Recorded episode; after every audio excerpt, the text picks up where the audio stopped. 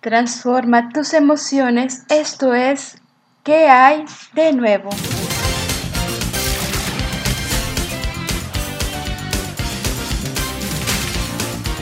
Hola, hola mis amigos, ¿qué hay de nuevo? Qué gusto poder acompañarte nuevamente a lo largo de este programa. Soy tu amiga Lau y desde aquí Monterrey te mando un gran, gran abrazo virtual hasta donde nos estés escuchando. Gracias por sintonizar Orad Radio, la señal viva www.oradmultimedia.org. Te recuerdo que ya puedes escuchar este y otros programas que estoy segura van a ser de gran bendición para tu vida en la página de Spotify y en la página de Facebook de Orad Multimedia. Gracias por sintonizarnos, gracias por seguir nuestros programas. ¿Y qué hay de nuevo chicos? El programa de hoy realmente me ha costado un poco, me ha costado hablar de este tema, pero siento, siento la necesidad de poder expresarlo y de poder compartirlo contigo. El tema de hoy, decir adiós. Sabes, perder a un ser querido es uno de los momentos más difíciles que todo ser humano ha pasado o debe de afrontar en algún momento de su vida. Es como si nos arrancaran una parte de nosotros mismos. Sentimos que nos falta esa persona, que nos falta una parte importante de nosotros. Y después no sabemos cómo vivir, ya no sabemos qué hacer. Y es que llega un momento cuando te das cuenta que nunca más volverás a escuchar su risa, su voz, sus enojos, sus ocurrencias. Que esa persona a la que amabas tanto ya no estará a tu lado. Ya no volverán a compartir una comida, una canción.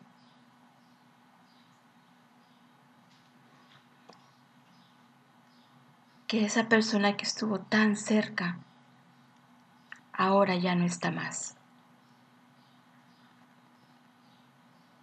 Y es que después nos preguntamos, nos decimos, ya no volveremos a verlos, ya no volveré a verle, y nos atormentamos a nosotros mismos. Es difícil decir adiós. Vamos a un corte, esto es ¿Qué hay de nuevo?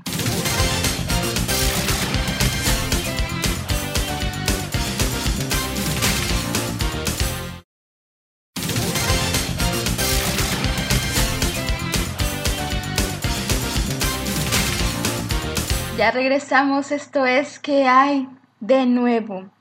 Decir adiós. Cuando pensamos que nunca más vamos a volver a ver a ese ser amado, que nunca más volveremos a encontrarnos. Abrimos la palabra de Dios en Isaías 51 y ahí, ahí encontramos una promesa, una promesa a la que debemos aferrarnos, una promesa que debemos de anclar en nuestro corazón como una esperanza viva. Y dice, ciertamente volverán los redimidos de Jehová, volverán a Sión cantando, y gozo perpetuo habrá sobre sus cabezas. Tendrán gozo y alegría, y el dolor y el gemido huirán. Isaías 51, 11. Tenemos la promesa, tenemos una esperanza que Dios cumplirá.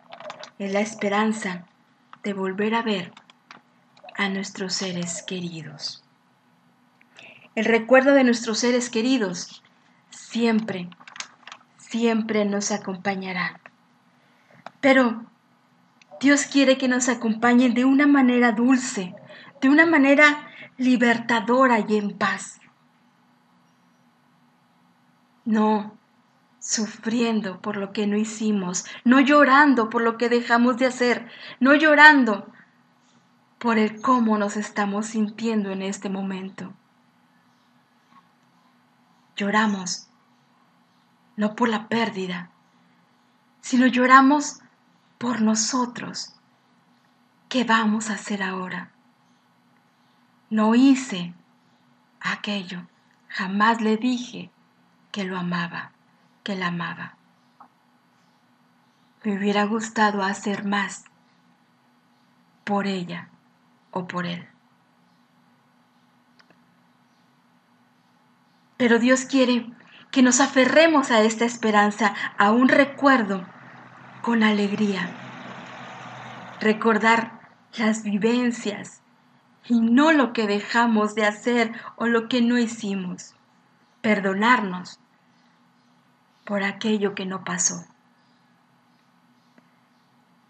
Sino es, es abrazar esta esperanza, abrazar la esperanza de volver a vernos con gozo, con alegría,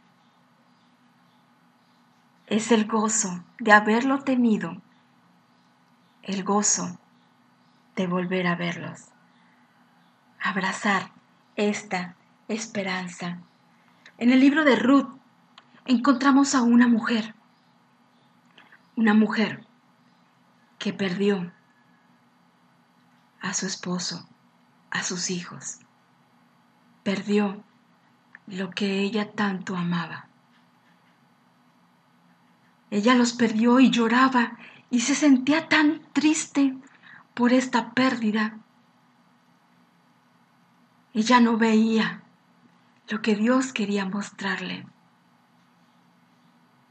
Ella se ancló en el dolor, en esta isla del sufrimiento. Dice Ruth 1.20.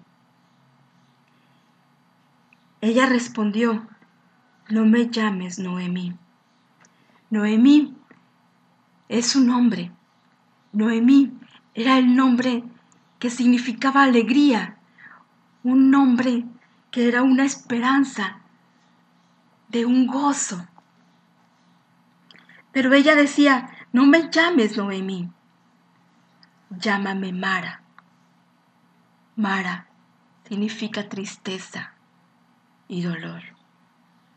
Dice, porque grande amargura me ha puesto el Todopoderoso. Ella se quedó anclada en el dolor, anclada en el sufrimiento, anclada en esta isla sin poder salir. No te mueras con tus seres amados vive y recuérdalos con alegría.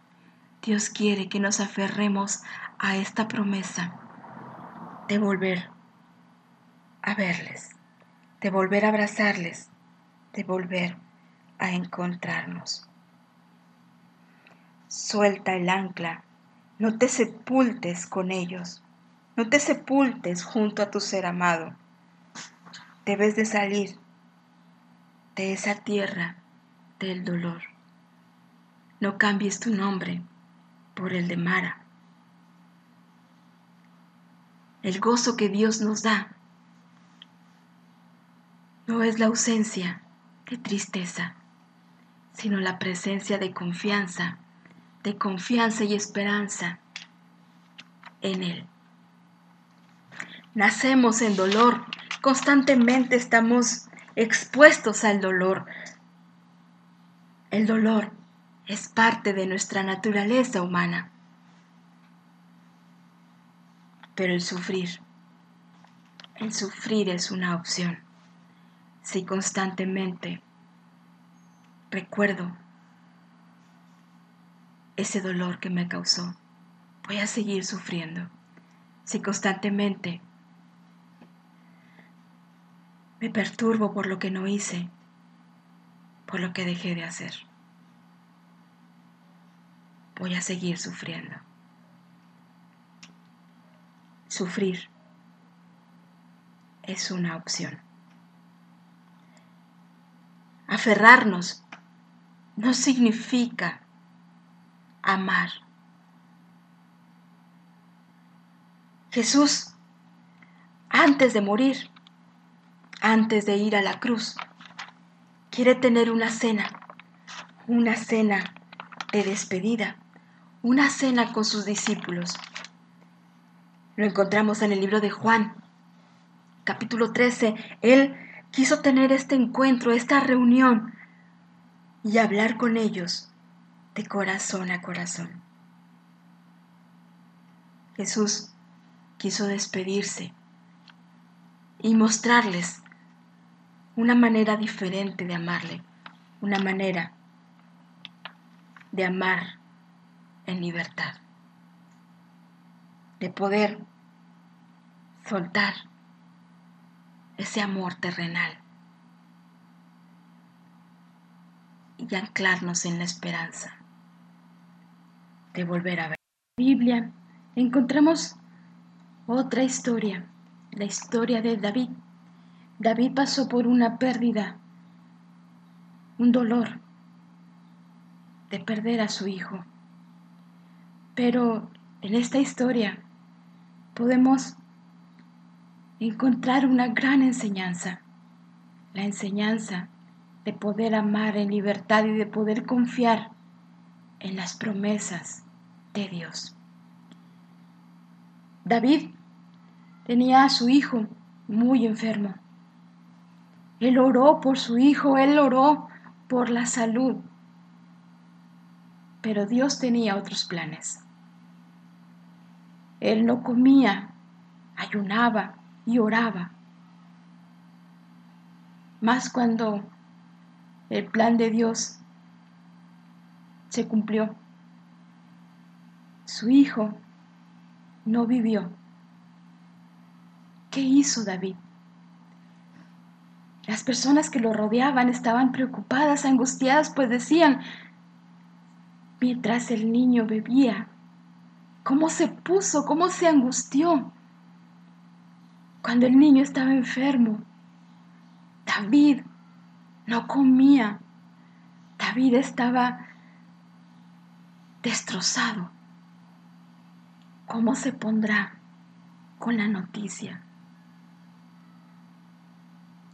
Pero David encontró fortaleza en Dios.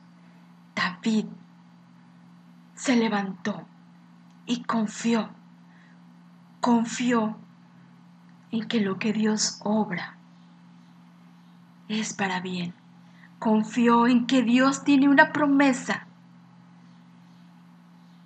que cumplirá en él. Dice, segunda de Samuel 12, 22. Él respondió, viviendo aún el niño, yo ayunaba y lloraba, diciendo, ¿Quién sabe si Dios tendrá compasión de mí y vivirá el niño? Mas ahora que ha muerto, ¿para qué he de ayunar? ¿Podré yo hacerle volver? Yo voy a él, mas él no volverá a mí. David se levantó, se lavó, se ungió, cambió sus ropas y entró a la casa. Comió y siguió viviendo. La gran enseñanza es esta. No vas a hacer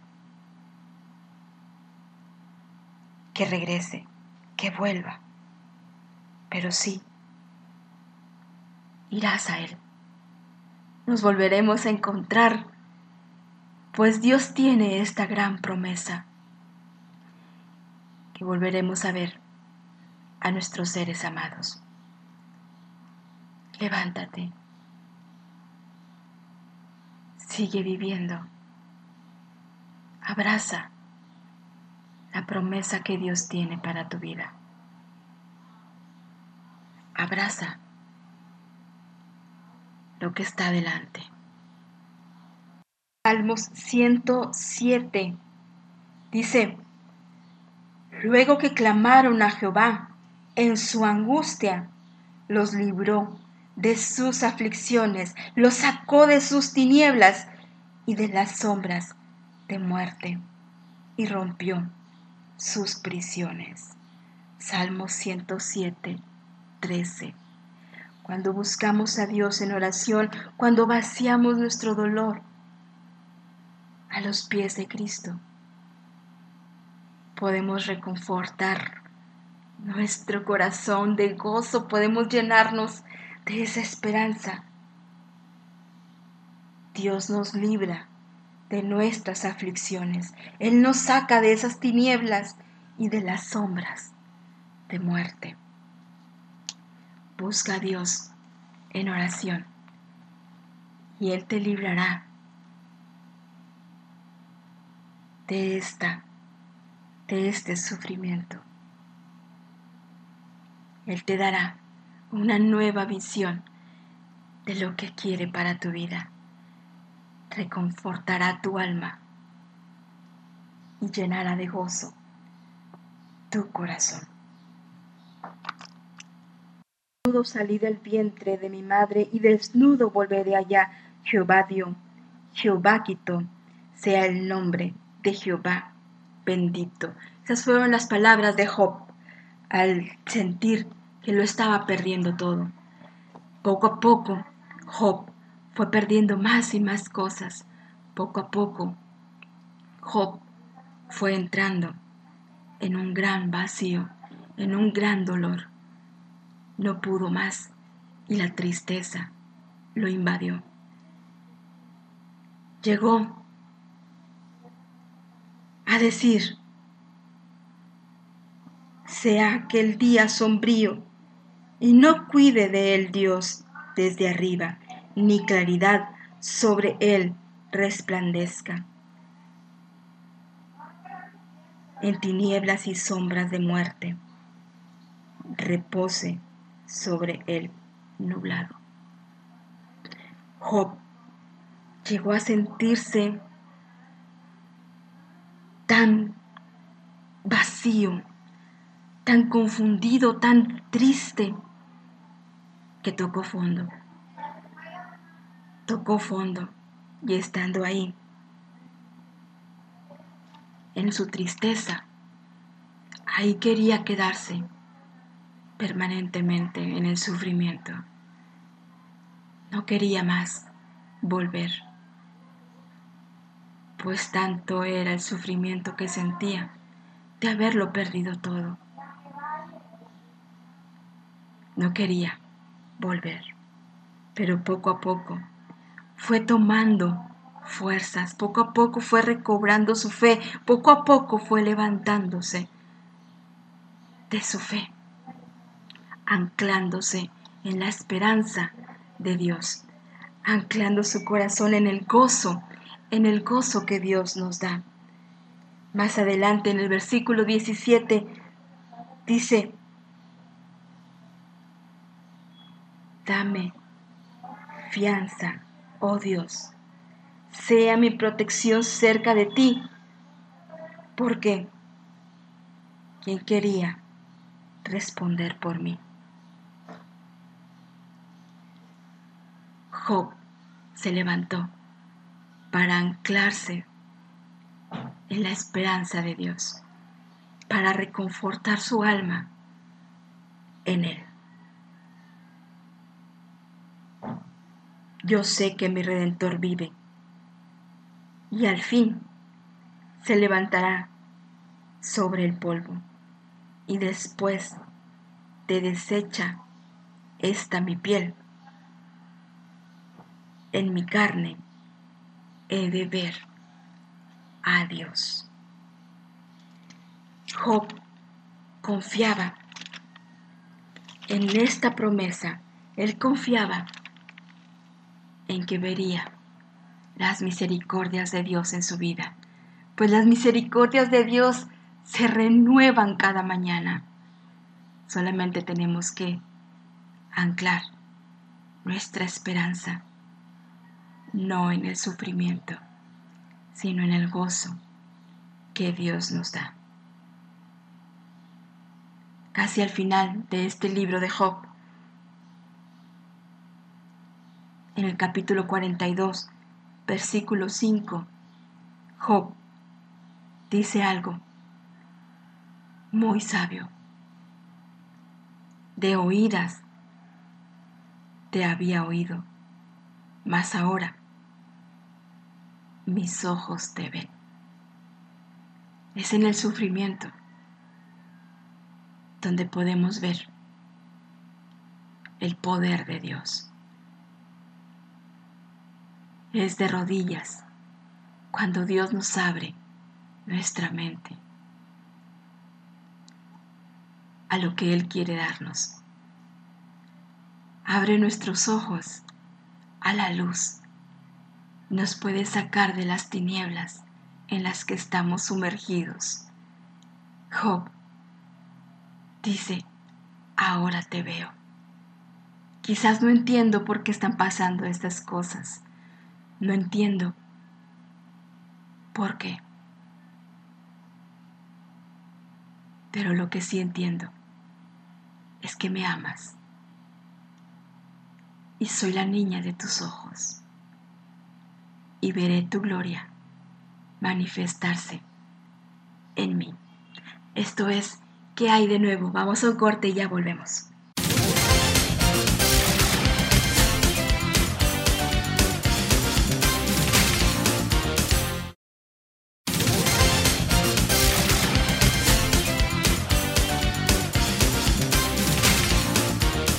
Ya regresamos, esto es, ¿qué hay de nuevo? Pero no solo hemos perdido personas, no solo hemos perdido a quien tanto amamos, hemos perdido trabajos, hemos perdido cosas materiales. ¿Qué hacer? ¿Qué hacer cuando todo lo que teníamos ahora se ha vuelto polvo y cenizas? ya no tenemos nada de aquello. Y decimos, ¿qué hago? ¿Qué hago ahora? Moisés había pasado de ser príncipe de Egipto, ahora era pastor, pastor de unas ovejas que no eran de él, sino de su suegro. Y ahí estaba Moisés pastoreando las ovejas de su suegro, cuando recibió el llamado de parte de Dios. Y le dice Dios, ¿qué tienes en tu mano? Y él le dice una vara, la vara de pastor, una simple vara de pastor.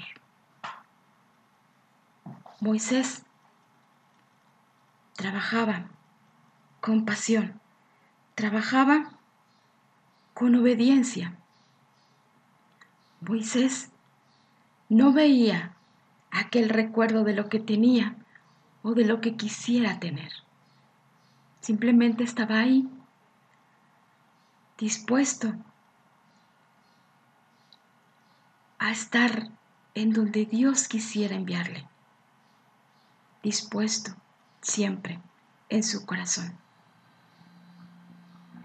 Cuando hablamos de Moisés, no hablamos de aquel príncipe de Egipto ni tampoco hablamos del pastor de Madián. Más bien lo recordamos como el libertador de Israel. Lo recordamos como aquel que se dejó utilizar por Dios para poder llevar a aquel pueblo a la libertad. Moisés lo vemos en el versículo, en el capítulo 4 de Éxodo, versículo 2, donde dice, una vara, ¿qué tienes en tu mano? Solamente una vara. Más adelante, Moisés se regresa y dice la palabra de Dios, la vara de Dios en su mano. ¿Qué cambió? Es la misma vara. Ya no era aquella vara de pastor, ya no, que, ya no era aquella simple vara, ahora era la vara de Dios. Moisés asignó un propósito a lo que tenía. No buscó su propio propósito, sino que le asignó un propósito a lo que Dios le estaba dando. ¿Qué es lo que tienes en tu mano? ¿Qué es lo que te queda? Asígnale un propósito a lo que Dios te está dando.